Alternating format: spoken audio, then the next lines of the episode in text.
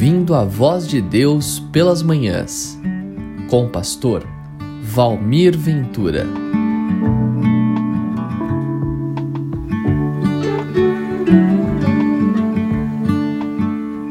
Olá, muito bom dia. Quero nesta manhã desejar a você boa saúde, que tudo lhe corra bem, assim como profetizo prosperidade para a sua alma. Quero lhe convidar para me acompanhar numa série de reflexões sobre as cartas que o apóstolo Paulo escreveu, começando pela carta de Colossenses. Você sabe muito bem de que cada carta que o apóstolo Paulo escreveu, essas cartas tinham assuntos dominantes. Por exemplo, quando Paulo escreve a carta aos Romanos, ele destaca a justificação pela fé quando escreveu aos Gálatas, ele defendeu a liberdade cristã. Aos Filipenses, ele destacou a alegria espiritual produzida pela fé. E agora eu quero te convidar a ver o que é que Paulo destaca nesta carta de Colossenses. E no capítulo 1, ele inicia a carta dizendo assim: Paulo, apóstolo de Cristo Jesus, pela vontade de Deus, e o irmão Timóteo, aos santos e fiéis irmãos em Cristo que estão em Colossos. A vocês graça e paz da parte de Deus nosso Pai e do Senhor Jesus Cristo.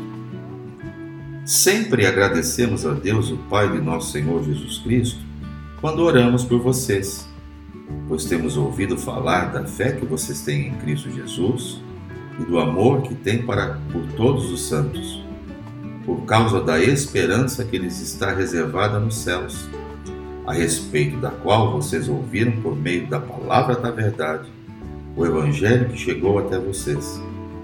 Por todo o mundo, este Evangelho vai frutificando e crescendo, como também ocorre entre vocês, desde o dia em que o ouviram e entenderam a graça de Deus em toda a sua verdade. Vocês o aprenderam de Epáfras, nosso amado cooperador, fiel ministro de Cristo para conosco e também nos falou do amor que vocês têm no Espírito. Paulo escreveu a carta aos Colossos, ou melhor, aos Colossenses, na cidade de Colossos, porque Paulo recebeu notícias de que aqueles irmãos estavam se afastando de Cristo por causa de ensino que estava sendo ali mencionado que salientava a hierarquia de poderes angelicais, como se Jesus fosse apenas mais um deles e não o Criador dos mesmos. Estavam roubando dele a sua posição de único Senhor dos cristãos. Hoje, muitas coisas menores podem se tornar objeto de adoração e desviar a mente de Jesus como único e suficiente Salvador. Ele pode estar sendo colocado como mais um entre tantos os caminhos para chegar a Deus, quando na verdade ele é o único, o único caminho.